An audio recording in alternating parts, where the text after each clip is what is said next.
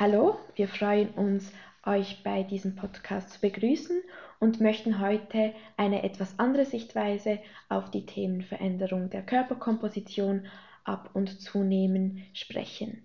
Ich möchte wissen, wieso Mark als Trainingswissenschaftler und aktiv in der Fitnessindustrie arbeitender Trainer so stark der Ansicht ist, dass Iss weniger und beweg dich mehr nicht funktioniert, um langfristig eine Gewichtsreduktion zu erzielen. Marc, wer bist du? Hallo zusammen, mein Name ist Marc Streitenbürger. Ich habe Trainingswissenschaften und Biochemie studiert und interessiere mich auch sonst seit ganz, ganz vielen Jahren, ähm, wie unser Körper funktioniert, wie unsere Physiologie, Neurophysiologie funktioniert und arbeite als Trainer und Trainingswissenschaftler, betreuen wir Athleten, aber auch normale Personen ganzheitlich und haben uns in den letzten Jahren auch nochmals stärker in Richtung Leistungsdiagnostik und Neuroathletik spezialisiert.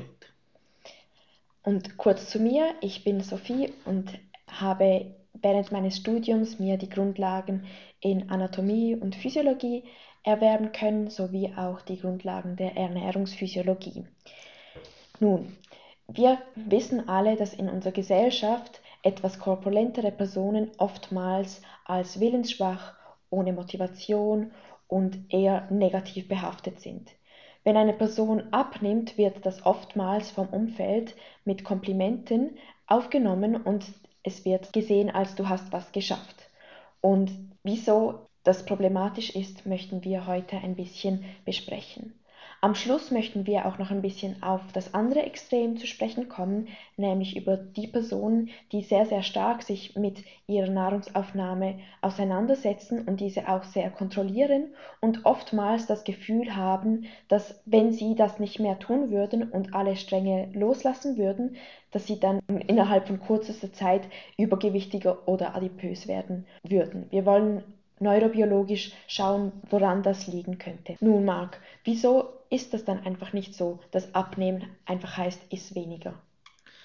Was das große Problem dahinter ist, dass wir Menschen denken, dass die Nahrungsaufnahme und vor allem die langfristige Nahrungsaufnahme ein kognitiv rational kontrollierter Prozess ist.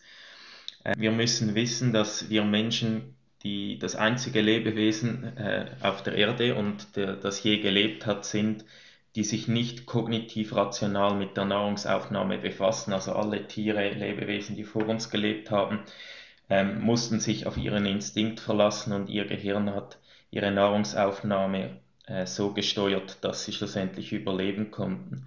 Aber wir Menschen haben jetzt das sehr stark in, in einen kognitiven Prozess oder wir versuchen das sehr stark rational anzuschauen, weil wenn wir jemanden essen sehen, dann denken wir, das ist ein rational äh, kognitiver Entscheid, dass jemand jetzt so viel oder so wenig isst. Also aber wir, wenn wir jetzt etwas essen, dann entscheiden wir ja schon, ob wir das jetzt essen oder nicht, oder? Genau, das stimmt, aber schlussendlich ist unser Verhalten komplett durch unser Gehirn gesteuert und äh, hier ein kurzer Punkt, eben wenn, wenn jemand denkt oder viele, die das, äh, das Bild davon haben, dass eben das ein rational-kognitiver Entscheid ist, dass wenn wir jeden Tag äh, ein Apfel oder äh, ein Apfel mehr oder weniger essen würden, dann würden wir am Ende des Jahres fünf Kilo mehr oder weniger wiegen.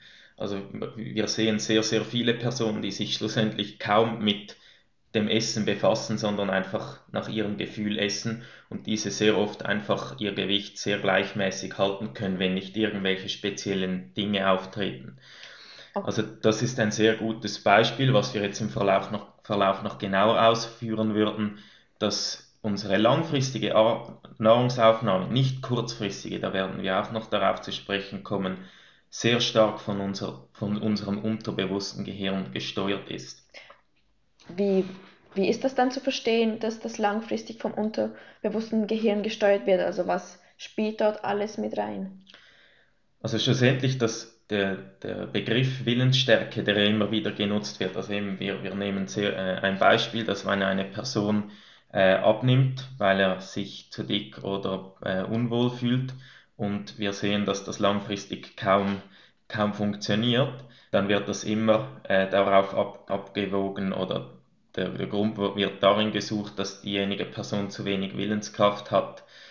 Ähm, aber das ist offensichtlich überhaupt nicht so, denn unser Gehirn, und, und das weiß man aus der Wissenschaft, dass unser Gewicht bzw. unser Fettgewebe extrem stark genetisch determiniert ist. Also auch Adipositas weiß man, dass das zu 80 bis 90 Prozent leider, leider vererbbar ist.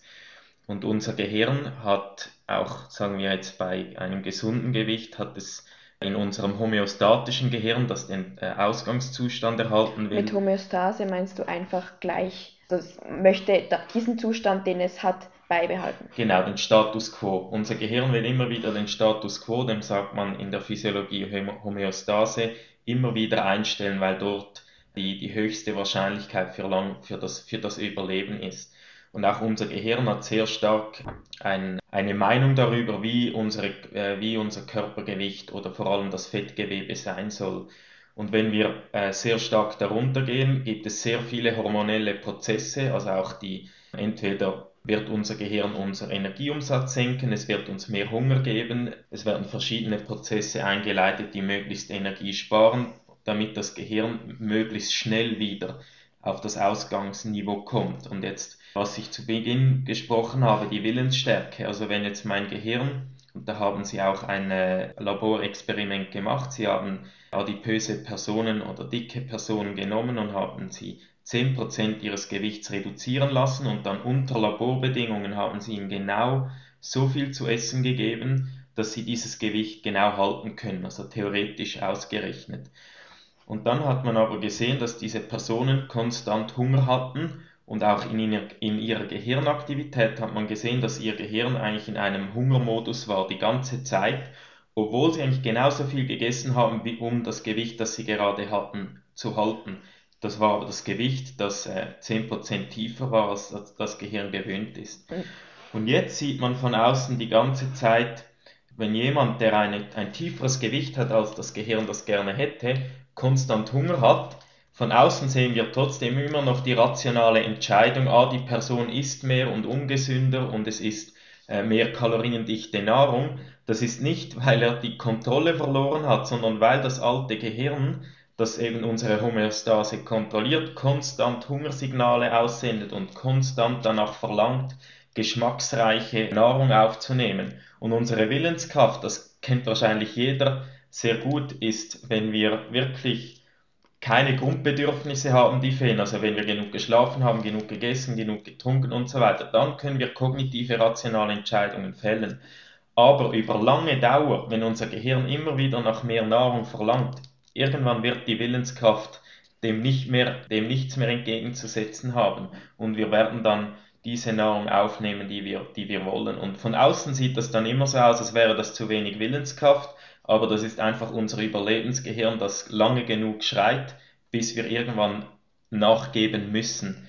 Daher ist es so wichtig, kurzfristige und langfristige Kompositionsveränderungen zu unterscheiden, weil wir sehen immer wieder, kurzfristig ist es extrem einfach und schnell möglich, äh, Gewicht zu reduzieren, aber wir sehen immer wieder, dass der größte Teil langfristig das Gewicht nicht reduziert halten kann, genau aus den Gründen, die ich gerade angesprochen habe. Okay, jetzt noch kurz zur Erläuterung. Du hast gesagt, das alte Gehirn, das neue Gehirn.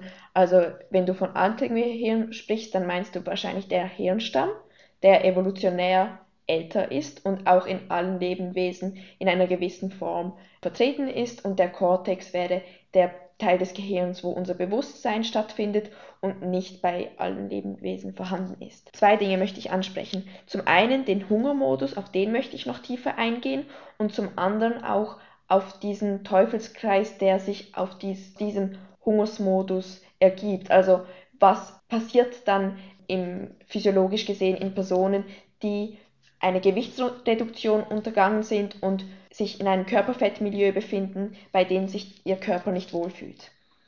Also was wir sehr stark sehen und, und hier müssen wir wissen, dass wenn wir auf einem Gewichtsniveau sind, das eben tiefer ist, als das unser Gehirn gerne hätte, dass das ein konstanter Stress für unser Körper ist. Das heißt einerseits, kreieren wir bei einer Gewichtsabnahme eine sehr starke, einen starken internen Stress.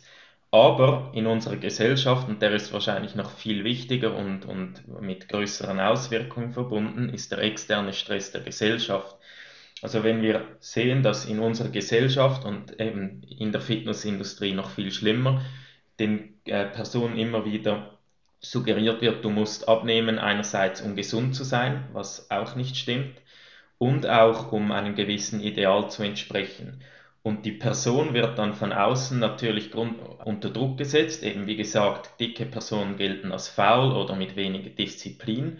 Und von außen wird ihnen das so suggeriert und das schlussendlich sind dann auch die Personen selbst davon überzeugt, ah, ich kann nur nicht abnehmen, weil ich schlechte Disziplin habe und keine Willensstärke und einfach faul bin.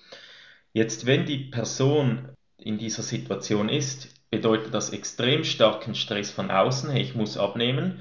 Wenn die Person dann beginnt abzunehmen, eben unter das Körpergewicht, das es eigentlich gewohnt ist, hat es zusätzlich den Stress von außen, ich muss unbedingt dieses Gewicht halten oder noch mehr abnehmen, um der Gesellschaft zu gefallen. Und um diese positiven Rückmeldungen auch aufrechtzuerhalten und nicht als die zu gelten, ah, jetzt hat sie es doch nicht geschafft. Genau. Und was wir wissen oder auch sehr gut verstehen betreffend Hormonhaushalt ist, dass wenn wir eben von außen und innen solchen Stressoren ausgesetzt sind, dann werden ganz viele Stresshormone ausgesetzt, die ganz viele negative Effekte haben, aber auch vor allem das Cortisol, eines der wichtigsten Stresshormone, haben viele von euch wahrscheinlich auch schon davon gehört. Das Cortisol führt zu einem Stresszustand im Körper und führt zu einer extrem starken Einlagerung von Fett. Das ist einer der Hauptaktionen dieses Hormons. Und wie ihr jetzt wahrscheinlich erahnen könnt, ist das genau entgegengesetzt von dem, was diese Person will. Also wenn jetzt eine Person abnimmt aufgrund von äußeren Stressoren oder aufgrund der Gesellschaft, hat ein Gewicht, das noch tiefer ist, als es sich gewohnt ist. Also diese Person nimmt dann bewusst ab, nicht? Genau, kurzfristig nimmt diese Person bewusst ab durch wahrscheinlich mehr Bewegung und äh, weniger Essen. Wie gesagt, kurzfristig. Und das führt zu einem so immensen Stress und eben Cortisol, zu einer immensen Cortisolausschüttung, zwar die ganze Zeit, nicht einfach nur kurz. Eine kurzfristige Cortisolausschüttung ist normal und das brauchen wir, aber diese Personen sind konstant unter Stress, weil sie sich dem Stress ausgesetzt sind, ihr Gewicht halten zu können und auch weil ihr Körper konstant gestresst ist, weil, weil er tiefer ist als normal. Also diese Person gerät dann in einen extrem starken Teufelskreis. Obwohl sie abnimmt, wird das Cortisol dazu führen, dass sie eben eher wieder zunimmt. Sobald dann irgendwann die Willensstärke nachlässt, also die ganze Physiologie und auch alles spricht eigentlich dafür, dass das Gewicht wieder nach oben gehen soll und der einzige kleine Faden, der das am Leben hält, ist die Willenskraft. Und die Willenskraft wird irgendwann einfach nachgeben. Wenn es zu viel Stress ist, wenn das Gehirn zu lange schreit, ich muss zunehmen, ich will zunehmen, irgendwann wird die Willensstärke nachlassen und dann wird die Person wieder zunehmen und meistens mehr als zuvor, weil ihr, äh, weil ihr Körper immer noch in diesem Stresszustand ist, immer noch mehr Cortisol. Da sehen wir, es wird immer von diesem Jojo-Effekt gesprochen, der ist wirklich rein physiologisch und der wird auch am Leben gehalten, eben wegen diesen Stresshormonen. Also das Cortisol wird dann noch mehr Fett einlagern, wie das normalerweise der Fall wäre. Und diese Person wird dann im Vergleich zu vorher, wo sie sich vielleicht noch nicht so mit Ernährung befasst hat und der Nahrungsaufnahme, mehr wiegen als zuvor, viel gestresster sein als zuvor und sich noch mehr stressen, weil sie wieder denkt, hey, ich bin einfach zu wenig willensstark.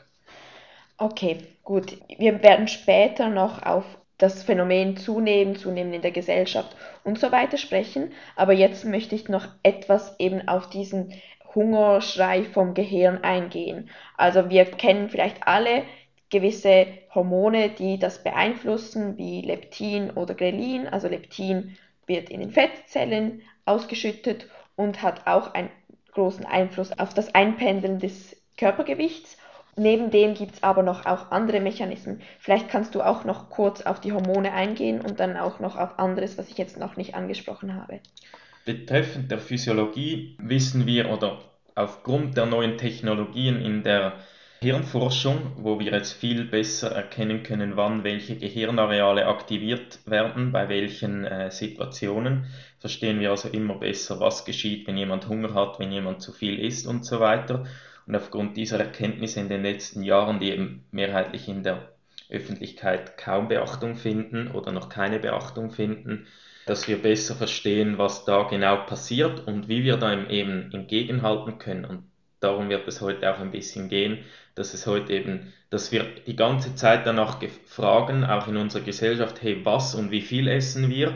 Aber wir müssen unbedingt wissen, was steckt dahinter. Nahrungsaufnahme ist ein vom Gehirn gesteuertes Verhalten. Was steuert genau das Verhalten und wie können wir unsere Neurophysiologie so beeinflussen, dass es eben ein positives Verhalten im Zusammenhang mit der Nahrung kommt und nicht immer wieder fragen, ja, muss ich jetzt mehr Proteine, muss ich jetzt weniger Kohlenhydrate, muss ich jetzt Low Carb essen? Wir haben alle gesehen, dass das in den letzten Jahrzehnten immer wieder fehlschlägt. Es gab so viele verschiedene Trends immer wieder. Jede Woche ist wieder ein neues Lebensmittel gut und nächste Woche ist es wieder schlecht. Also wir fragen die ganze Zeit nach den falschen Fragen, wenn es darum geht, langfristig eine, einen Einfluss auf unsere Nahrungsaufnahme zu haben. Was sind dann die richtigen Fragen?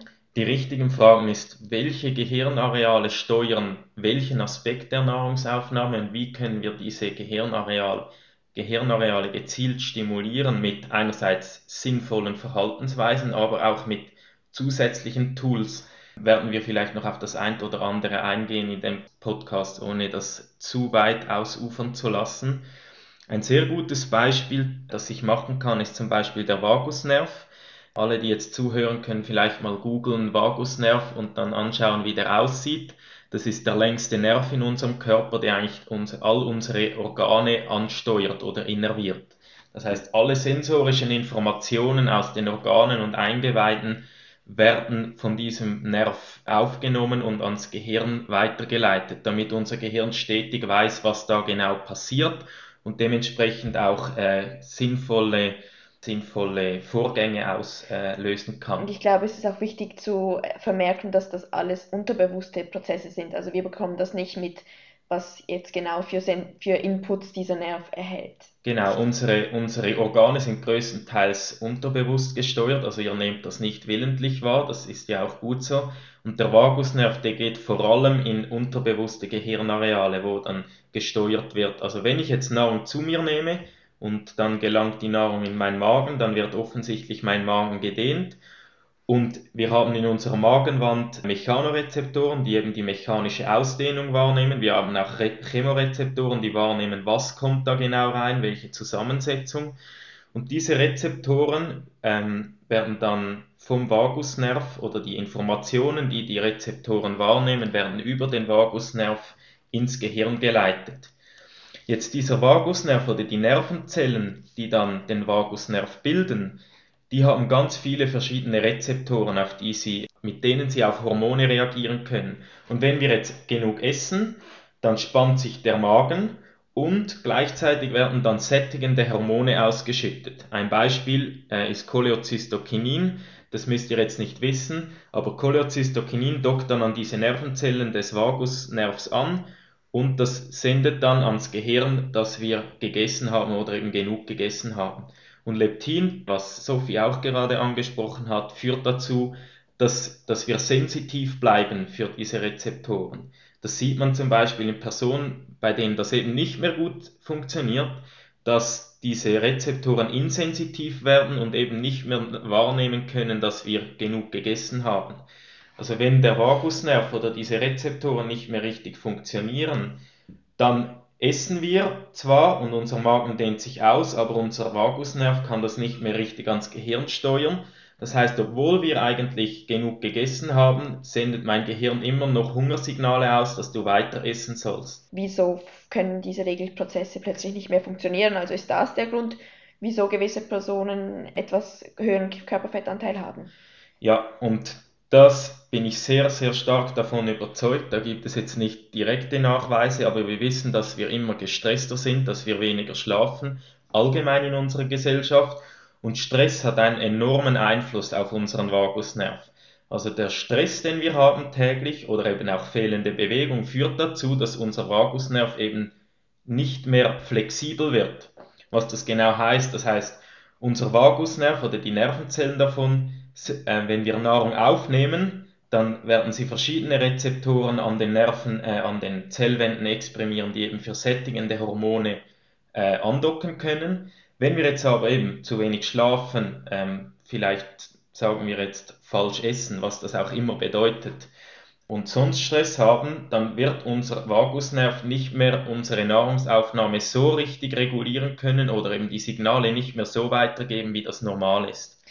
Ich finde es aber in diesem Zusammenhang wichtig zu unterscheiden zwischen Personen, die einfach mit der Zeit zunehmen oder in gewissen Lebensphasen zunehmen und Personen, welche andere Voraussetzungen haben. Also ich glaube, diese Mechanismen, die du jetzt ansprichst, die gelten besonders für die zweite genau. Gruppe. Und jetzt, bevor wir noch weiter über dieses Phänomen des Zunehmens sprechen, gibt es noch andere Mechanismen, die Nahrungsaufnahme steuern.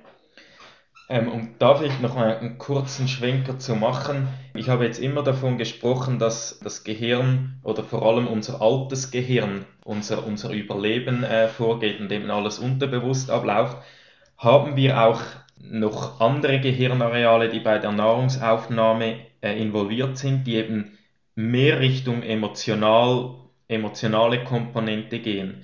Man macht bei der Nahrungsaufnahme kann man zwei verschiedene Aspekte betrachten. Und zwar, das ist einerseits die homöostatische, die wir äh, jetzt schon besprochen haben, das metabolische Gehirn, das einfach den Status quo einrichten will. Dann haben wir aber auch die sogenannte Hedon, der hedonische Aspekt. Was meinst du mit hedonisch? Hedonisch kann man sich so vorstellen, das ist der emotionale, genussgetriebene, genussgetriebene Nahrungsaufnahme. Das kennen wir alle wahrscheinlich nur zu gut dass natürlich sehr viel auch Genuss und Emotionen mit Nahrungsaufnahme zusammenhängt. Diese zwei Aspekte darf man aber nicht getrennt voneinander betrachten, weil je mehr unser altes Gehirn schreit, desto intensiver nehmen wir danach auch die Emotionen wahr. Also wenn ihr sehr fest Hunger habt, dann nimmt die Emotion Hunger natürlich auch viel stärker zu. Aber um das ein bisschen abgrenzen zu können, ohne dass man es voneinander abkoppelt, die, diese hedonische, dieser hedonische Aspekt spielt auch eine wichtige Rolle. Und mit dem Beispiel von Personen, wie du das ganz zu Beginn angesprochen hast, Personen, die sich extrem stark mit der Nahrungsaufnahme beschäftigen und es wirklich zu einer kognitiven Aufgabe gemacht haben, was, wie viel, wann esse ich, im Vergleich zu jemandem, der einfach isst, wenn er Hunger hat. Dort shiftet dieses, diese Tendenz extrem stark zu diesen zu diesem hedonistischen oder zu diesen hedonistischen Gehirnarealen.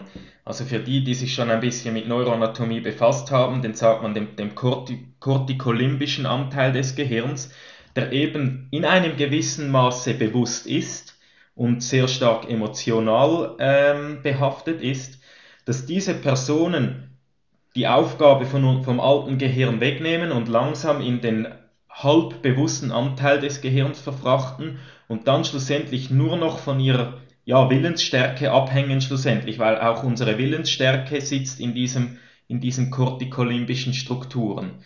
Also jemand, der sich die ganze Zeit mit dem Essen befasst, und das hat Sophie zu Beginn gesagt, hört man oft sagen, ja, wenn ich mich gehen lassen würde, dann würde ich, würde ich in ein paar Wochen äh, ganz viel Gewicht zunehmen. Und das würde wirklich nur eine Person sagen, die sich eben massiv rational mit der Nahrungsaufnahme befasst. Das würde nie jemand sagen, der sich nicht spezifisch mit der Nahrungsaufnahme befasst. Und bei diesen Personen passiert das ja auch nicht. Also das ist ja dann nicht so, dass wenn ich mich nicht damit befasse, dass ich plötzlich dann einfach 100 Kilo wiege. Genau. Und das, warum das eben geschieht, ist, weil diese Personen so stark die Aufgabe von unserem Überlebensgehirn, vom alten Gehirn wegnehmen und in, in unser neues bewusstes Gehirn verfrachten, Ihre Nahrungsaufnahme wird so stark abhängig von dieser kognitiven Kontrolle, dass wenn Sie meinen dann, wenn diese kognitive Kontrolle wegfällt, dann kann eben das alte Gehirn das nicht mehr auffangen, weil es nicht mehr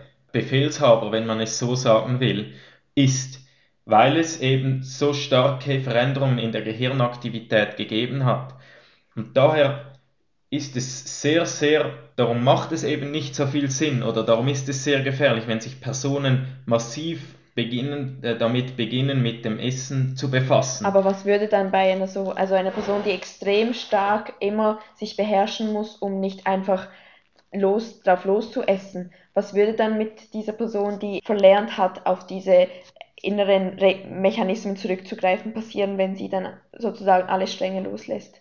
Am sinnvollsten würde natürlich eine solche Person professionell begleitet. Was könnte man jetzt machen, um diesen Übergang wieder zu einem, sagen wir, gesunden Essverhalten zu finden, ähm, um eben wieder mit bestimmten Gehirnarealen Einfluss auf bestimmte Gehirnareale zu nehmen. Aber wahrscheinlich, wenn eine Person jetzt die ganze Zeit sich kognitiv dem, mit der Nahrungsaufnahme befasst und eben wieder gerne zurück will und wieder nur essen will, wenn sie eben äh, Hunger hat, dann würde in dem Übergang würde es wahrscheinlich kurzfristig zu einem Körper, zu einer Körpergewichtszunahme kommen, weil das eben wegfällt und sie, diese Person wird sich wahrscheinlich jetzt über lange Zeit viele Dinge verboten haben und wenn sie es jetzt eben wieder darf, dann äh, ist das besonders äh, appetitlich. Dann wird sie wahrscheinlich auch über ihren Bedarf essen. Wahrscheinlich, über ihren Bedarf. aber das Ziel mit diesen Personen wäre dann so schnell wie möglich eben die Aufgaben wieder ans alte Gehirn zu geben, weil dort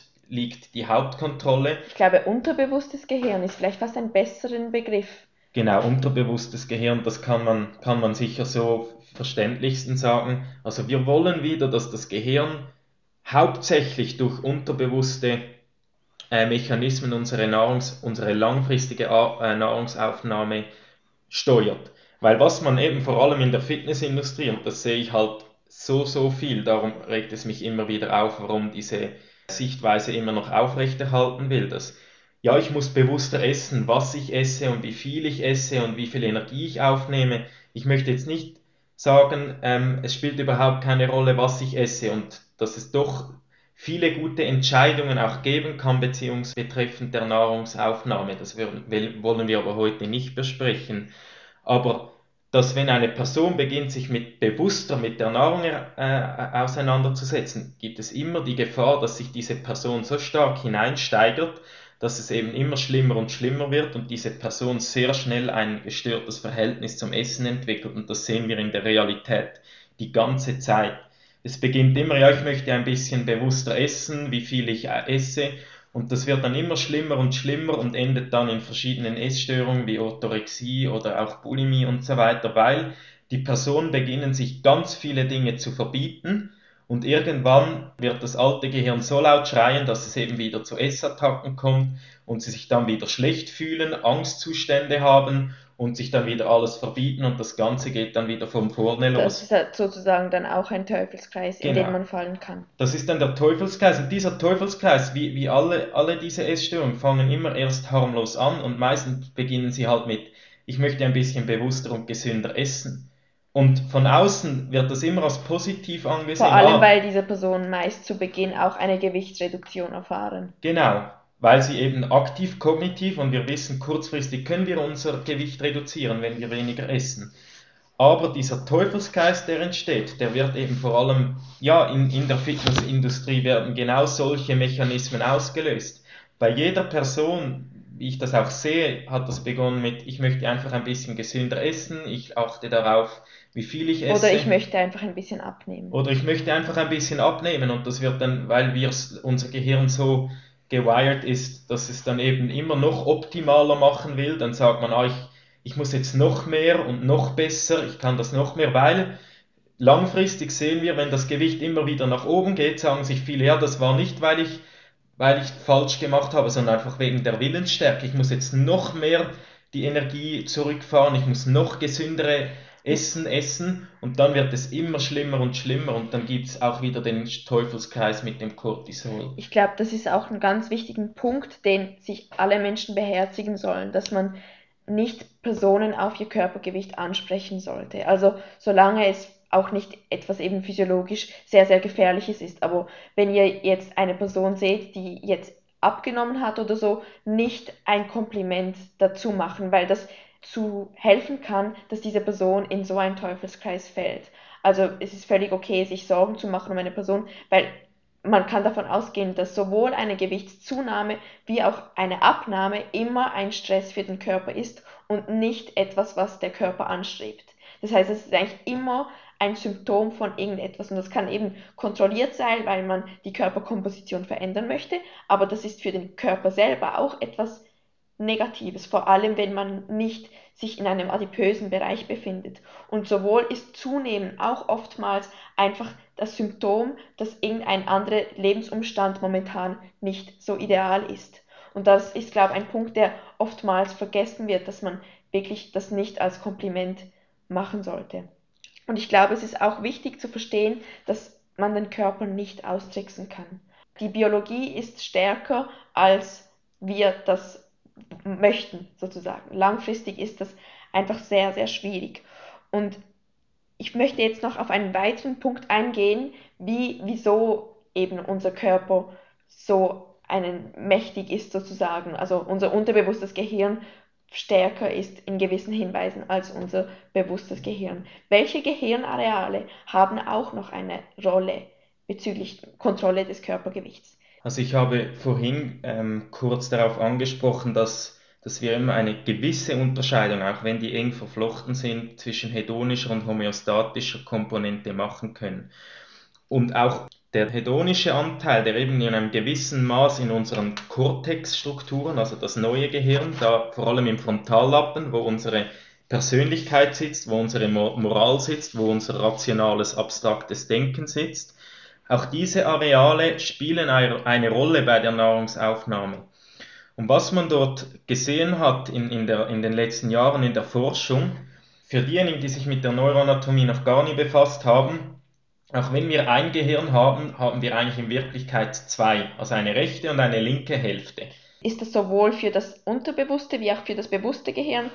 Genau. So. Alle unsere Gehirnstrukturen gibt es doppelt, links und rechts. Sie haben aber sehr oft unterschiedliche Funktionen, also nicht links, das linke Gehirn ist überhaupt nicht wie das rechte Gehirn, sondern die haben sehr starke unterschiedliche Funktionen, auch wenn die Strukturen zum Teil sehr symmetrisch aussehen. Und auch unser Frontallappen, also das, was ich gerade beschrieben habe, wo unsere Kognition, unsere Sprache, unser rationales Denken ist, hat zwei Hälften, die linke Hälfte und die rechte Hälfte. Und man sieht jetzt zum Beispiel, dass äh, unsere linke Hälfte sehr stark in einem zu, äh, in einem Approach-Verhalten ist. Also unser linker Kortex ist dazu verantwortlich, dass wir etwas aktiv machen, dass wir Motivation haben oder dass wir eben mehr essen oder viel essen. Und das Gegenteil ist im rechten Kortex. Unser rechter Kortex hat ein, ist vor allem für unser Vermeidungsverhalten zuständig, also dass wir aktiv etwas nicht machen wollen, also jetzt in Bezug auf Essen, dass wir weniger Nahrung aufnehmen. Und jetzt das haben wir gewusst, dass jetzt betreffend Willensstärke eine sehr wichtige Rolle spielt. Und bei der Nahrungsaufnahme hat man jetzt gesehen, dass bei eben eher korpulenteren oder adipösen Personen der rechte Kortex, wo eben das Vermeidungsverhalten ist, immer sehr stark unteraktiv war. Und bei untergewichtigen Personen, ja, das gibt es auch, wenn, auch wenn oft nicht darüber gesprochen wird, bei untergewichtigen Personen ist eben der linke Kortex eher unteraktiv noch ganz schnell dazu. Also ich möchte trotzdem jetzt einfach das noch differenzieren, weil wir jetzt heute eigentlich nur über Personen sprechen möchten, die einfach ähm, einen etwas erhöhten Körperfettanteil haben, aber jetzt nicht adipös sind. Also bei adipös sieht man das zwar auch, aber wir beziehen uns jetzt heute doch eher einfach auf noch Personen, die sich in einem nicht krankhaften Körperfettanteil befinden, weil Adipositas doch ein Krankheitsbild ist, das sehr viele unterschiedliche Faktoren hat und wir auch die Komplexität nicht hier widerspiegeln können. Aber es, grundsätzlich ist es offensichtlich dann auch ein Kontinuum. Aber dass natürlich Personen, die jetzt von sich aus sagen, ja, ich, ich, ich esse immer viel oder im Vergleich auch zu anderen, ich esse eher viel als andere Personen, dass das sehr stark eine Ursache haben könnte, dass bei ihnen eben dieser rechte frontale Kortex eher unteraktiv ist und bei einer untergewichtigen Person eben der Unterschied. Das heißt, es wäre jetzt eine Möglichkeit bei einer Person, die, die das Gefühl hat, ich habe keine große Kontrolle über meine Nahrungsaufnahme, dass eine Aktivierung des rechten Kortex durch verschiedene Stimuli ähm, diese, das verbessern könnte.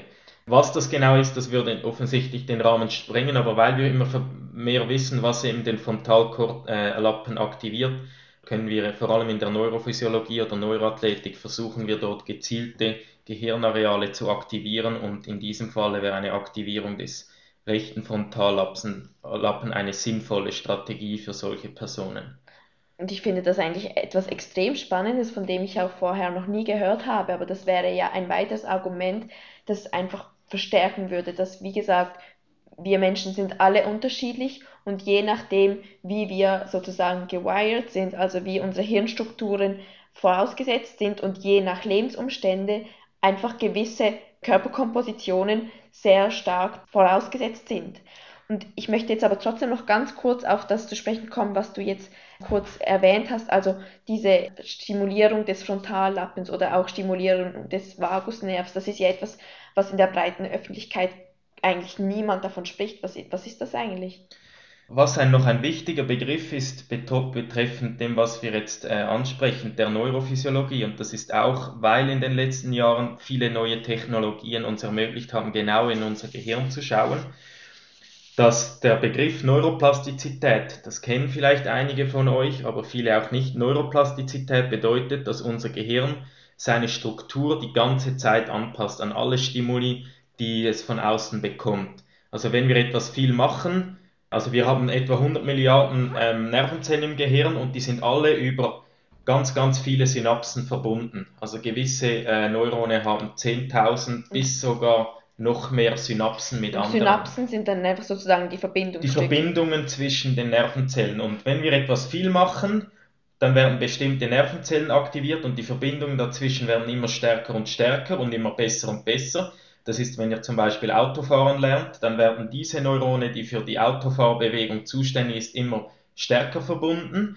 Und das Gegenteil äh, geschieht aber auch, etwas, das ihr nicht mehr macht oder nicht täglich euer Gehirn aussetzt, werden diese Synapsen oder diese Verbindungen abgebaut und weniger und weniger, weil unser Gehirn will nur Energie verbrauchen für etwas, das es immer nutzt mit dem Wissen, dass wir eben unser Gehirn gezielt aktivieren können, damit es seine Struktur und seine Funktion wieder verändert, müssen wir unbedingt nutzen. Und das ist jetzt ein gutes Beispiel. Also weil wir wissen, wenn wir gezielt eine Gehirnregion aufregulieren, dass diese Gehirnregion danach wieder aktiv wird und mehr, mehr arbeitet.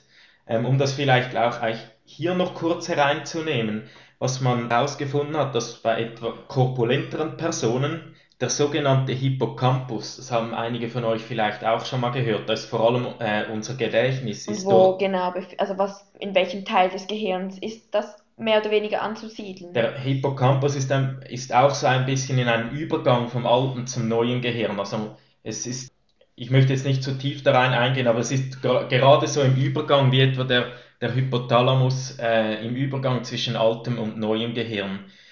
Was man weiß, ist auch, dass der Hippocampus bei der Nahrungsaufnahme eine Rolle spielt und beim, bei der Geschmackswahrnehmung. Und was man gesehen hat, bei normalgewichtigen Personen war dieser Hippocampus viel größer ausgeprägt, wie bei Personen, die etwas äh, ja, dicker waren oder mehr, mehr Körperfett hatten.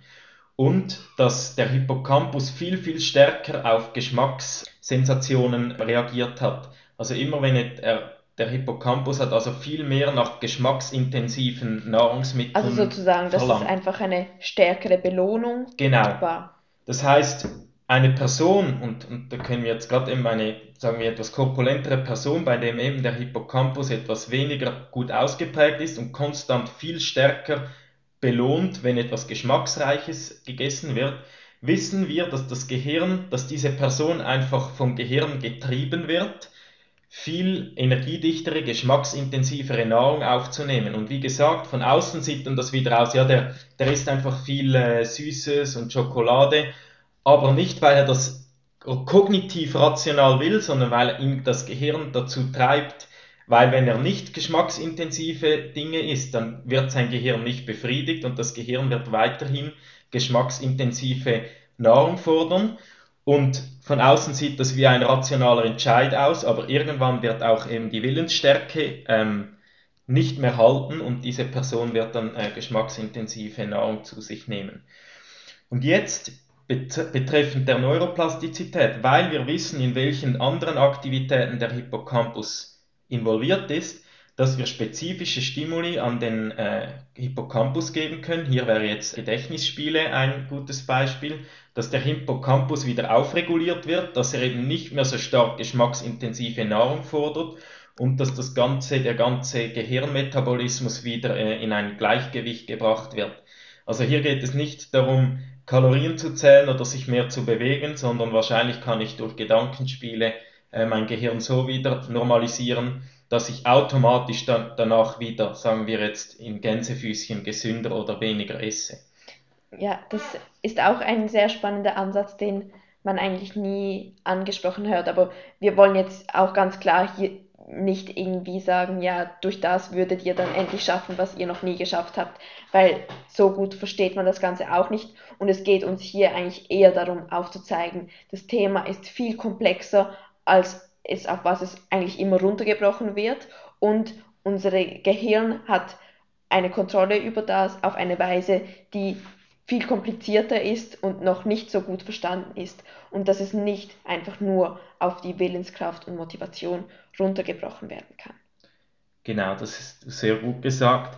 Wir dürfen unbedingt nicht ähm, die ganze Nahrungsaufnahme auf unsere Disziplin Willensstärke oder auf unser bewusstes Gehirn abwälzen, weil dann wird es zu sehr, sehr vielen negativen Konsequenzen kommen. Wir müssen unser Gehirn wieder so metabolisch normalisieren, Stressreduktion, sich viel, viel bewegen und das haben wir jetzt gar nicht, noch nicht so stark angesprochen, was eben die, das Thema Bewegung spielt. Bewegung wird vor allem, vor allem auch in der Fitnessindustrie immer wieder dazu verwendet. Ja, Bewegung nutzen wir einfach, um äh, Kalorien zu verbrennen und das sehe ich tagtäglich. Aber für ähm, was siehst du dann Bewegung als wichtiges, wenn es nicht ein Tool ist, um den ähm, Energieverbrauch zu erhöhen? Genau, und das noch ganz kurz äh, fertig zu sagen. Man sieht sehr, sehr viele Personen, die sich grundsätzlich nur bewegen, um eben Kalorien zu verbrennen. Und ich denke, das ist ein sehr, sehr falsches Bild, äh, was man davon hat. Die Bewegung sollte nicht dazu dienen, um kurzfristig mehr Energie zu verbrennen, weil wenn ihr Energie verbrennt, dann wird das Gehirn danach einfach wieder mehr Nahrung fordern. Was die Bewegung aber sehr, sehr einen riesigen Einfluss und nichts hat einen größeren Einfluss wie Bewegung, ist unser Gehirn und unser Metabolismus so zu beeinflussen, dass er eben wieder normal funktionieren kann. Also Bewegung kann dazu führen, dass auch unser Vagusnerv wieder richtig funktioniert, also dass er sich wieder anpassen kann, wenn er zu viel gegessen hat, dass das durch Wärme wieder abgegeben wird und dass er wirklich nur Hungersignale, dass das Gehirn wirklich nur Hungersignale aussendet, wenn er wirklich Hunger hat. Dazu ist die Bewegung vor allem gut. Und wir haben vorhin gesprochen, der Frontallappen ist, dazu, ist auch sehr stark involviert. Also das äh, Vermeidungsverhalten oder eben das, das, das Approach-Verhalten. unsere Bewegung wird vom Frontallappen aus gesteuert. Also nichts als Bewegung hat einen besseren Effekt auf, unseren, auf unser Gehirn, um positive Anpassungen betreffend Verhaltenssteuerung zu nehmen. Und ich glaube, es ist auch in diesem Kontext wichtig zu erwähnen, dass Bewegung immer etwas als etwas Positives konnotiert sein sollte und nicht etwas als Stressor gesehen werden sollte. Da bin ich immer wieder verwundert, auch wenn, wenn neue Personen zu mir kommen und, und ich sie frage, ja, wie, was machen Sie denn gerne? Was für eine Bewegung machen Sie gerne intrinsisch, ohne dass Sie sich dazu aufraffen müssen? Und sind dann immer etwas schockiert und denken, ja, ich muss doch einfach ins Fitnesszentrum und auf die Ausdauergeräte und die Kraftgeräte, aber eigentlich hasse ich es. Wir haben immer wieder das Gefühl, wenn etwas keinen Spaß macht, dann muss es ganz viel nützen und wenn etwas Spaß macht, dann kann es gar nicht so viel nützen. Nichts könnte weiter von der Wahrheit entfernt sein es ist ganz, ganz wichtig, auch betreffend Neurophysiologie, unser Gehirn, wenn er etwas gern macht, dann passt es sich viel, viel stärker an, wie wenn es nichts gern macht. Hier spielt auch wieder das Stresshormon Cortisol eine Rolle. Cortisol führt dazu, dass unser Gehirn sich nicht so gut plastisch anpassen kann, wie wenn kein Cortisol vorhanden ist. Also wenn ich etwas überhaupt nicht gerne mache, das mich konstant stresst, dann wird sich unser Gehirn nie so positiv anpassen, wie wenn ich wirklich etwas gerne mache. Darum ist es so unglaublich wichtig zu verstehen, dass Bewegung als Ganzes, was Freude macht, das Beste ist, was ihr für eine für eure Gesundheit tun könnt und auch für die Kontrolle eurer langfristigen Nahrungsaufnahme. Es ist sehr, sehr wichtig, Bewegung zu nutzen, aber nicht Dinge, die ihr nicht gerne macht, sondern unbedingt nur Dinge, die ihr so möglichst gerne macht. Und das heißt nicht unbedingt, dass alles nur immer intrinsisch motiviert sein muss. Es kann auch sein, dass wenn ihr etwas mal nicht 100% gerne macht, aber ihr fühlt euch danach jedes Mal sehr gut und seid daher wieder motiviert, das nochmals zu machen, dann ist das kein Problem. Aber es darf nicht sein, dass eigentlich alle Bewegungen, die ihr macht, immer nur euren Schweinehund überwinden müsst und ihr das eigentlich gar nicht gerne macht, da tut ihr euch überhaupt keinen Gefallen und ist langfristig wieder nur von der Willenskraft abhängig und zum Scheitern verurteilt. Weil ich glaube, dass sich dazu zwingen, kann dann auch in diesem Abnehmen-Teufelskreis dazu führen, dass der eher scheitert.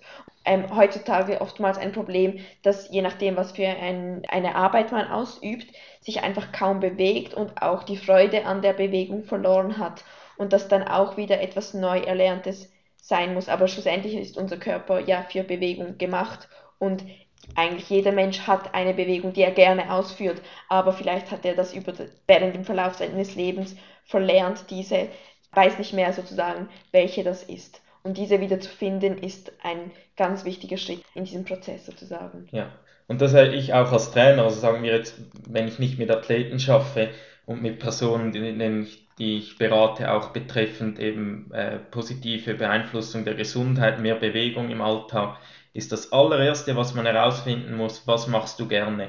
Oder was machst du eigentlich gerne, aber du traust dich nicht mehr richtig so, weil du es schon so lange nicht mehr gemacht hast und du traust dich das nicht mehr in der Öffentlichkeit zu machen, weil du dich schämst, weil du es nicht mehr gut kannst. Und da kann natürlich ein Trainer eine riesige Rolle spielen, um dir wieder die Fähigkeiten zu geben, um dir wieder neue Bewegungsfreude zu geben, um dir wieder neue Fähigkeiten anzutrainieren, damit du dich wieder so bewegen kannst, wie du willst. Und das ist oft noch so, dass Ab 30 äh, macht man noch Rennen, Schwimmen und Fahrradfahren, einfach mal geradeaus. Man spielt nicht mehr, man macht keine Bewegung mehr, die multidirektional ist, die unsere Sinne in ganz vielen verschiedenen Weisen triggert. Also eine Rolle mache, springen, mit, dem, mit der Schaukel, all, all, diese, all diese sensorischen Inputs, die fehlen dann und die sind so wichtig für die, für die Gesundheit von unserem Gehirn. Also es geht darum, so lang wie möglich, so viel sich zu bewegen in ganz vielen verschiedenen Arten, ähm, um das Gehirn gesund zu halten. Und das Gehirn ist dann der Ausgangspunkt für eine gesunde Nahrungsaufnahme. Genau, und sozusagen auch die Freude an der Bewegung haben. Aber ich möchte jetzt noch ganz was anderes anschneiden, denn wie gesagt, was wir bis jetzt alles gehört haben, würde eigentlich befürworten, dass die Nahrungsaufnahme vom Körper gesteuert wird und nicht vom Umfeld. Dennoch ist es aber nicht zu leugnen, dass wir heutzutage ein ganz anderes Menge an Nahrungsangebot und auch eben Essen mit sehr hoher Paläabilität oder einfach Schmackhaftigkeit hat.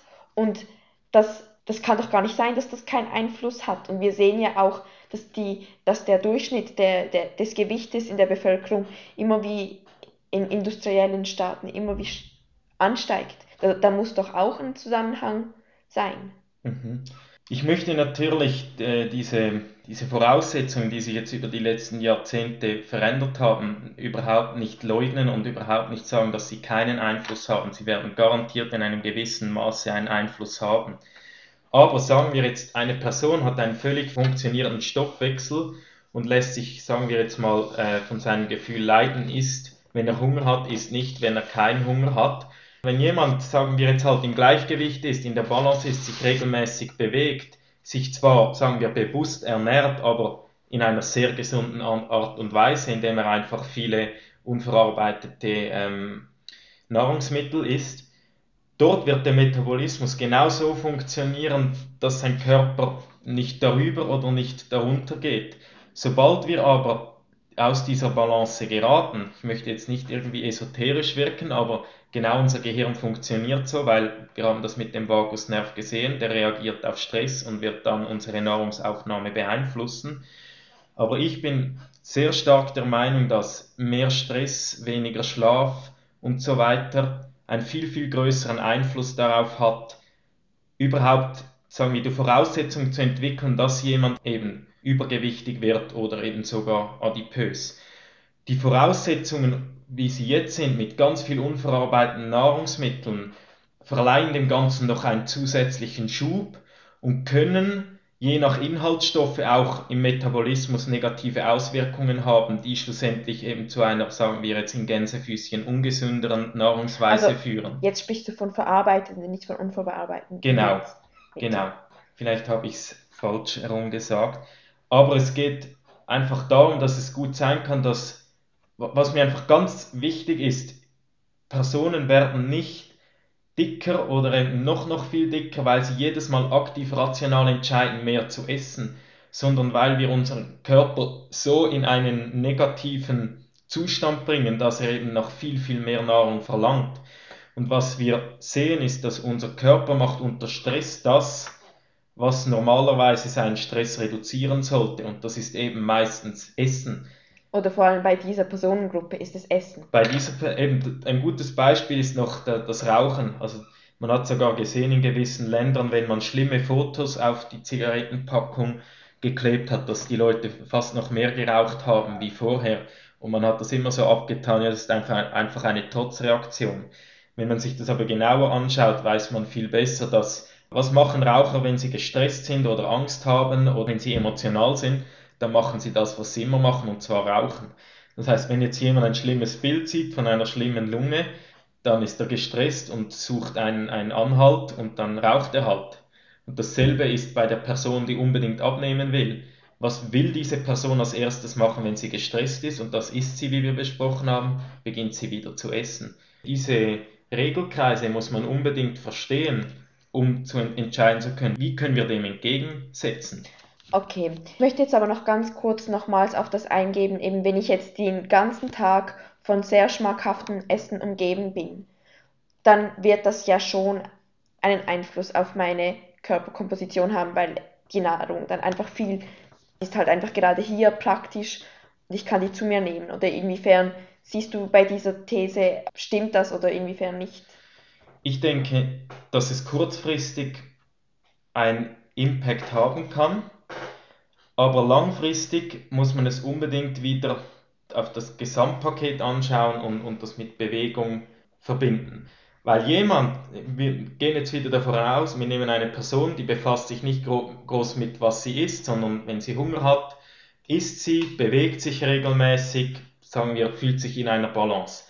Auch wenn diese Person vielen äh, Nahrungsmitteln umgeben ist, dann wird diese Person einfach aufhören essen, wenn sie satt ist. Vielleicht etwas später, als sie das normalerweise tun würde, wenn es eben nicht vorhanden ist. Aber wir sehen, dass bei Personen, bei denen der Stoffwechsel funktioniert, und das hat man in ganz, ganz vielen Studien gesehen, dass wenn jemand Normalgewichtiges zu viel isst, dann wird der Körper das einfach als Wärme wieder abgeben. Und die Mechanismen versteht man da auch sehr gut dass ähm, unser braunes Fettgewebe aktiviert wird und dort werden, äh, wird eine Thermogenese durchgeführt, dass Wärme entsteht und die Energie wird dann als Wärme abgestrahlt. Also es gibt ganz viele Studien, die belegen, dass eben, das nennt man diese metabolische Flexibilität. Also jemand, der im Ausgleich ist, der gesund ist, dessen Körper übermäßige Nahrung einfach als Wärme wieder abgibt und den Zustand wieder erreicht und dementsprechend wird diese Person, auch wenn sie von Essen umgeben ist, langfristig nicht zunehmen. Und ich glaube, es ist auch wichtig in diesem Kontext zu sagen, dass das bei Personen, die sehr ein restriktives Essverhalten an den Tag legen, nicht so funktioniert. Also wenn eine Person sich immer alles verbietet und dann ist ein Stück Kuchen bereits ein Stressor.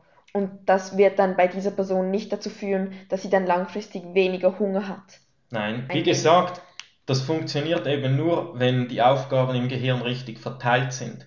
Sobald eben diese starke Tendenz Richtung rationaler kognitiver Entscheidung bei der Nahrungsaufnahme, die sind dann nur noch von der Disziplin abhängig und wie wir wissen, wir Menschen funktionieren so, dass etwas, was wir uns aktiv verbieten, wir aktiv danach wieder haben wollen. Und bei jemandem, der das eben nicht mehr im Gleichgewicht ist, der sehr stark eine Tendenz hat, sein Essen rational zu kontrollieren, bei dem wird einfach alles in sich zusammenbrechen, wenn, wenn einmal die Willenskraft ausgeht. Und die wird dann auch zusätzlich noch mehr essen, weil sie sich eben dann wieder gestresst fühlt, dass sie eben gegessen hat. Das nennt man in der Literatur den What the Hell-Effekt. Das heißt, wenn ich es jetzt schon gegessen habe, dann kann ich ja gleich noch drei weitere essen. Und nicht unbedingt, wie soll ich es am besten beschreiben, der What the Hell-Effekt ist basierend darauf, dass eben die Person wieder genau das sucht, was die Angst oder die Scham wegnehmen kann. Also jemand, der etwas zu viel ist, als er eigentlich geplant hat, äh, fühlt, sich, fühlt sich gestresst, ängstlich, fühlt Scham und isst dann eben weiter, um eben diese Scham zu, zu überdecken. Weil sozusagen Essen ihr genau. Coping-Mechanism genau. für Stress ist. Genau. Mit diesen Voraussetzungen ist eigentlich alles zum Scheitern verurteilt, langfristig ja. und eben nicht kurzfristig. Und das ist ein ganz, ganz wichtiger Punkt, das zu verstehen, dass wir nicht einfach alles kognitiv rational kontrollieren können und schon gar nicht die Nahrungsaufnahme. Jetzt hätte ich einfach zum Schluss noch ein paar Fragen, auf die du noch eingehen kannst. Wir müssen jetzt auch nicht mehr allzu lange alles auseinandernehmen, aber einfach so ein bisschen, was du zu diesen Themen denkst. Wieso glaubst du, dass es so problematisch ist, jemanden einen gesunden Lebensstil vorzuschlagen? Das ist, kann ich darauf äh, anknüpfen, was ich schon gesagt habe, eben eine Essstörung oder eine übermäßig ähm, verändertes oder falsches Verhalten zum Essen startet meistens damit, ja, ich möchte ein bisschen gesünder essen oder ich, ich möchte ein bisschen abnehmen. Wie wir Menschen funktionieren, weil das dann eben nicht funktioniert, denken wir, ah, wir, müssen, wir müssen jetzt noch härter, äh, uns noch mehr verbieten, noch mehr die Energie zurückfahren, uns noch mehr bewegen, noch restriktiver sein, was wie bereits angesprochen den Stresslevel immer weiter in die Höhe treibt. Und das beginnt auch eben, wenn dir jemand sagt, ja, hey, du hast, kannst dich mal ein bisschen mehr bewegen, eben wie, wir gesagt haben, bewegen unbedingt wichtig. Aber es muss immer in einem sinnvollen, ähm, gesunden Maß sein. Und es kann eben gefährlich sein, vor allem bei den falschen Personen, wenn ich, wenn diese Person, diesen Person gesagt wird, hey, jetzt jetzt äh, ernähre dich gesünder, bewege dich mehr, dass das eben, wie wir das beschrieben haben, genau nach hinten losgehen kann, dass sie sich immer mehr da, darauf reinreitet, es wieder nicht erreicht, wieder in Scham verfällt, sich selbst die Schuld gibt und versucht rein auf der Willenskraft Veränderungen vorzunehmen. Und das kennen wir auch aus der, aus der Forschung bei der Gewohnheitsänderung, dass wir keine Gewohnheitsänderung durch reine Willenskraft erreichen können. Und das ist das große Problem. Und das ist auch das große Problem von der ganzen Fitnessindustrie, in dem immer wieder diese Challenges macht, hey, diese Abnehm-Challenges oder was es auch immer ist, dass, dass diese Personen eben genau in diesen Teufelskreis so, so äh, getrieben werden. Ich will überhaupt nicht ausschließen, dass es für einzelne Personen vielleicht genau das Richtige sein könnte. Meiner Meinung nach ist es aber im allergrößten Falle negativ und nicht positiv ich glaube, in diesem, also es ist auch sehr wichtig, dann zu unterscheiden, wer steht vor mir. Ist das wirklich eine Person, die einen sehr sedentären Lebensstil hat, sich sehr einseitig ernährt? Oder ist es eine Person, die bereits ihr ganzes Leben lang schon versucht abzunehmen, es aber aufgrund von physiologischen Voraussetzungen nicht so klappt? Und jetzt noch, was wäre dann dein Tipp an, die, an alle Menschen sozusagen? Oder was, was würdest du Personen raten, die vielleicht doch einen Wunsch haben, ihre Körperkomposition etwas zu verändern oder etwas zu tun, was ihrem Körper langfristig gut tut?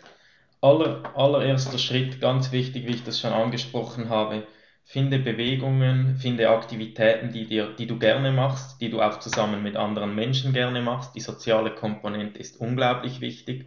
Intrinsisch motivierte Bewegung, Aktivitäten mit anderen Menschen ist die absolut, der absolute Grundpfeiler und für mich mit Abstand der wichtigste Pfeiler. Versuche allgemein, das ist ja grundsätzlich überhaupt nichts Neues in den letzten Jahren, versuche Dinge zu machen, die deinen Stress reduziert. Wir arbeiten sehr viel mit Atemtraining, wir arbeiten mit Vagusnervstimulation, eben auch mit gezielten Stimulation von gewissen Gehirnarealen, nicht wie ihr denkt irgendwie auf klinische, medizinische Weise, sondern wir verstehen immer besser an, mit welchen Bewegungen welche Gehirnareale ähm, beeinflusst werden können. Und mit diesem Wissen können wir für eine Person spezifische sagen wir, Bewegungstherapien oder Bewegungsmuster, Bewegungsübungen zusammenstellen, die eben für diese Person genau die positiven Effekte auf das Gehirn haben, um anschließend wieder eine gesunde, einen gesunden Energiehaushalt zu haben.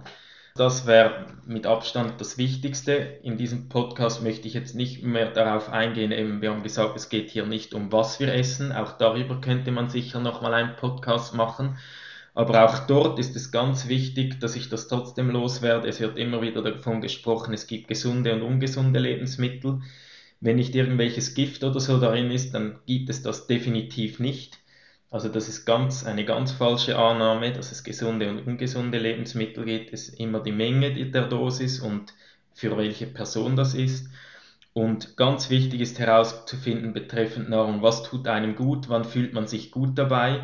Wenn man satt ist, satt fühlen und sagen, hey, das ist jetzt gut so. Das ist ganz, ganz wichtig, auch wenn das etwas esoterisch tönt, wieder in, in, in eine Balance zu kommen und, und den Stress so zu reduzieren, sich mit anderen Menschen möglichst viel zu bewegen. Aber ich glaube, in diesem Kontext ist esoterisch einfach das falsche Wort, weil es sind ja so Mechanismen, die einen Status quo beibehalten möchten. Also man möchte eine Balance beibehalten. Und wenn man bewusst in diese Balance eingreift, dann ist es langfristig erstrebenswert, wieder einen Weg zu finden, diese Balance wieder zu erreichen. Und das hat ja dann nicht unbedingt etwas mit Esoterik ja, zu tun. Wenn ich das jetzt auch vielleicht vor, äh, vor vielen Jahren so gehört hätte, hätte ich das vielleicht so etwas abgetan, weil viele Menschen schalten dann gleich um, ah, jetzt redet er von Balance und von Energien und von Atmen. Erst seit ich wirklich weiß, was neurophysiologisch geschieht, wenn man eben Atemtraining macht, wenn man meditiert, wenn man andere ähm, Coping-Strategien entwickelt, dass wenn ich genau weiß, was neurophysiologisch geschieht, dann kann ich auch dahinter stehen, warum das eben Sinn macht. Sachen wie Meditieren, Atemtraining kennt man schon Jahrtausende. Jetzt beginnt man aber sehr stark die Neurophysiologie dahinter zu verstehen und das viel gezielter einzusetzen bei bestimmten Personen. Das wäre sicher etwas, das ich machen würde. Gut, wir haben ja jetzt sehr, sehr viele Themen angesprochen und ich versuche das jetzt Ganze nochmal etwas abzurunden und auch einzugliedern, weil wir über vieles gesprochen haben, das je nachdem das Gegensätzliche bedeutet. Also ich glaube, es ist ganz wichtig zu unterscheiden zwischen Personen, die aufgrund von Lebensumständen zu oder abnehmen. Und das kann sowohl bewusst wie auch unbewusst sein. Aber dass das jetzt vor allem bei Unbewussten ab und zunehmen eigentlich immer ein Symptom für eine negative Veränderung im Lebensstil ist. Also ja, dass das eigentlich ein Symptom ist und es darum dann auch wichtig ist, nicht nur die Veränderung des Körpers zu betrachten, sondern auch die Ursache zu beheben. Also wenn ich jetzt zum Beispiel in einer sehr fordernden ähm, Lebenssituation bin, Schicksalsschläge und so weiter, kann man natürlich nicht kontrollieren, aber dass man versteht, dass die Ursache dann nicht eben Kontrollverlust und so weiter ist. Zudem muss man auch einfach ganz klar einsehen, dass es unterschiedliche Personen unterschiedliche Voraussetzungen haben. Es ist einfach nicht für alle Personen möglich, ein bestimmtes Körperbild zu entsprechen, wenn die physiologischen Voraussetzungen dafür nicht vorhanden sind. Und wenn eine Person versucht, das zu erstreben, dann arbeitet sie immer gegen ihren Körper. Wir haben jetzt auch gehört, dass eben je nachdem, was über- oder unteraktiv ist, das auch einen Einfluss haben kann und dass man je nachdem durch die Modulierung dieses dann auch das Ziel erreichen kann. Aber dass es immer ein mit dem Körper und nie ein gegen den Körper sein soll. Das hast du sehr, sehr gut beschrieben oder zusammengefasst, dass wir immer mit, unserem, mit unserer Physiologie arbeiten müssen und eben nicht ge gegen unsere Physiologie. Ich habe das kurz angesprochen, wir müssen natürlich gute, gesunde Gewohnheiten kreieren, aber wir können nicht Gewohnheiten gegen unsere Physiologie äh, kreieren. Ein gutes Beispiel, ich kann mir nicht angewöhnen, nur noch eine Stunde in der Nacht zu schlafen, sondern wir müssen Gewohnheiten entwickeln, die eben mit unserer Physiologie arbeiten, nicht dagegen. Und ich glaube, also jetzt das mit dem sehr wenig Schlafen ist natürlich ein extremes Beispiel, aber es ist auch ganz klar, dass für unterschiedliche Menschen unterschiedliche Gewohnheiten gesund oder ungesund sein können und das auch zu akzeptieren und die dementsprechend auch für sich zu wählen. Und das Letzte, was wir angesprochen hatten, war ja, dass eben wenn jetzt eine Person einen sehr sedentären Lebensstil hat, dann sind Tipps wie beweg dich mehr, ist abwechslungsreicher und nicht nur verarbeitet, dass das vielleicht für diese Person sehr positiv sein kann und auch die Hilfe sein kann, die sie brauchen. Aber es gibt auch vor allem wahrscheinlich die Zielgruppe, die diese Episode hören wird, befindet sich eher im anderen Extrem und dass dieses andere Extrem genauso problematisch ist. Und vielleicht sehen diese Personen von außen sehr, sehr gesund aus, aber dieser innere Stress und dieser konstante Druck, den sich Personen machen, dass das extrem problematisch ist und darum auch, man soll sich wirklich immer zwei bis dreimal überlegen, soll, will ich wirklich in dieses in dieses System eingreifen, wenn ich eigentlich in einem physiologisch gesunden Zustand bin?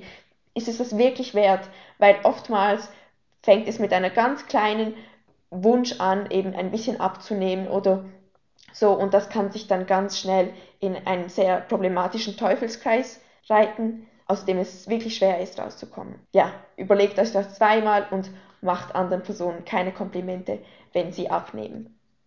Das hast du sehr schön zusammengefasst, um vielleicht auch kurz noch auf einen Ausblick oder so auf weitere Themen zu machen.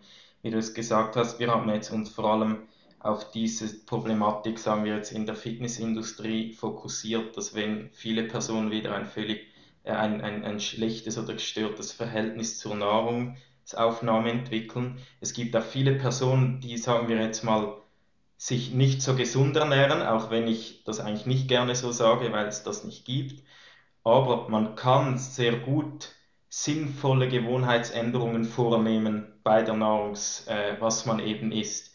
Und das geht, meistens versuchen das Personen dann von heute auf morgen radikal. Am meisten Sinn ist es eben, wenn man das oft mit professioneller Hilfe vielleicht kleine Schritte macht und versucht, kleine, gesunde, neue Gewohnheiten zu entwickeln, um langfristig sagen wir jetzt, eine positivere Nahrungsaufnahme zu gestalten. Vielleicht als Schlusswort, was wünschst du dir, sollen, soll man aus dieser Episode mitnehmen?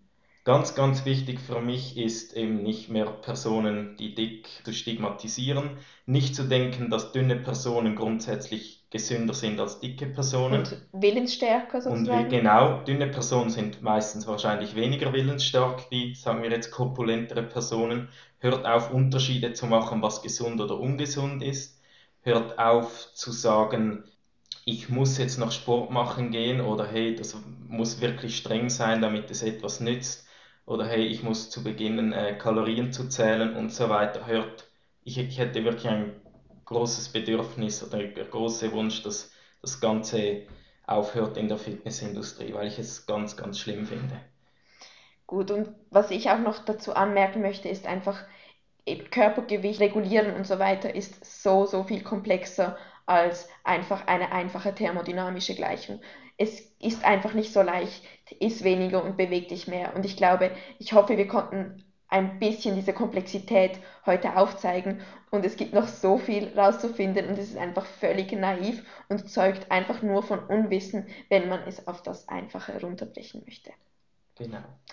Und jetzt, falls ihr Feedbacks oder Anregungen, Fragen und so weiter habt, freuen wir uns natürlich sehr, sehr auf jegliches Bitte richtet das an den Instagram-Kanal, der auch ähm, unten verlinkt ist.